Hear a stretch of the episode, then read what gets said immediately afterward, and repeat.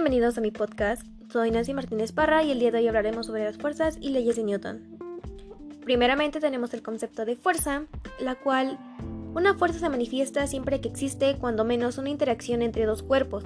El efecto que una fuerza produce sobre su cuerpo depende de la magnitud, así como de su punto de aplicación, dirección y sentido. Por lo tanto, la fuerza es una magnitud vectorial. El dinamómetro se usa para medir la magnitud de una fuerza, como es la producida por el peso de un cuerpo. La unidad de fuerza usada en el sistema internacional es el Newton. Se conoce como sistema de referencia al grupo de convenciones que un observador emplea para la medición de las magnitudes físicas de un sistema determinado. Esto quiere decir que los valores de dichas magnitudes están vinculadas al sistema de referencia en cuestión. El observador de un fenómeno físico, en definitiva, observa un suceso a través de un cierto sistema de referencia. Al observar la trayectoria de un cuerpo en movimiento, la medición de la distancia y de otras variables dependerá de su ubicación en el sistema de referencia. Ahora hablaremos sobre las leyes de Newton. La primera ley, llamada también ley de la inercia, es todo cuerpo se mantiene en su estado de reposo o movimiento rectilíneo uniforme si la resultante de las fuerzas que actúan sobre él es cero.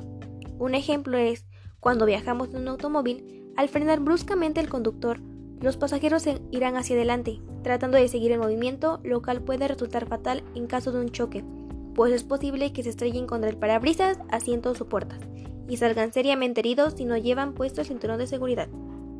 La segunda ley, que es proporcionalidad entre fuerzas y aceleraciones, esta ley se refiere a los cambios de velocidad que sufre un cuerpo cuando recibe una fuerza. Cuanto mayor sea la magnitud de la fuerza aplicada, mayor será la aceleración. Un ejemplo de esto es cuando a un carrito de 40 gramos le aplicamos una fuerza y observamos cuál fue su aceleración. Ahora le aplicamos la misma fuerza, pero antes le agregamos una más equivalente a 40 gramos, de tal manera que se duplique. Nuestra tercera ley es la ley de las interacciones. Cuando un cuerpo A ejerce una fuerza sobre un cuerpo B, este reacciona sobre A, ejerciendo una fuerza de la misma intensidad y dirección, pero en sentido contrario. Un ejemplo es, al empujar el carro hacia adelante, este ejerce una reacción igual, pero en sentido opuesto. Sin embargo, se mueve, pues al aplicar la fuerza al carro estamos empujando hacia atrás el suelo con nuestro pie. Por consiguiente, la tierra nos empuja con una mayor fuerza que la aplicada para empujar al carro. De ahí, la resultante de estas fuerzas es la que logra mover el coche. La fuerza como un vector.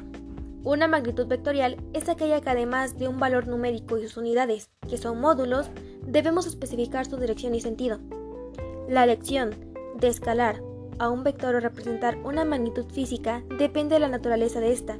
Si estamos describiendo la temperatura de una habitación, la densidad de su cuerpo o masa, necesitaremos representarlas mediante un número.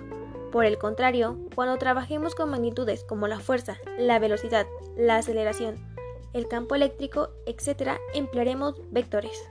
Ahora hablaremos sobre el peso de un cuerpo. En física, el peso es una medida de la fuerza gravitatoria que actúa sobre un objeto. El peso equivale a la fuerza que ejerce un cuerpo sobre un punto de apoyo, originada por la acción del campo gravitatorio local sobre la masa del cuerpo. Ahora pasaremos al siguiente tema que es movimiento de los planetas. Los planetas realizan varios movimientos característicos, los más importantes son la traslación y la rotación. La traslación es un movimiento que efectúan al moverse alrededor del Sol. La rotación consiste en un giro sobre sí mismos. Ahora la ley de la gravitación universal. La ley de gravitación universal se enuncia de la siguiente manera. Dos cuerpos cualesquiera se atraen con una fuerza que es directamente proporcional al producto de sus masas e inversamente proporcional al cuadro de la distancia que los separa. Leyes de Kepler. La primera ley nos dice que todos los planetas se mueven alrededor del Sol, siguiendo órbitas elípticas en las cuales el Sol ocupa uno de los focos. Segunda ley. Esta ley explica el por qué es posible que los planetas giren en órbitas elípticas, manteniéndose cerca del Sol por la fuerza de gravedad sin llegar a ser absorbidos por él. Tercera ley. Los cuadrados de los periodos de revolución sideral de los planetas son proporcionales a los cubos de sus distancias medias al Sol. Trabajo, potencia y energía. Trabajo mecánico es la magnitud física que se obtiene como resultado del producto escalar de dos vectores, fuerza y desplazamiento. Potencia mecánica. Se define como la rapidez con que se realiza un trabajo. Se mide en watts y se dice que existe una potencia mecánica de un watt cuando se realiza un trabajo de un joule en segundo. Energía.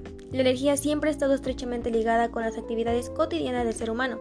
Existen varios tipos de energía como son calorífica, eléctrica, gravitacional, potencia elástica, cinética, cinética translacional y cinética rotacional. Muchas gracias, espero haya sido de su agrado.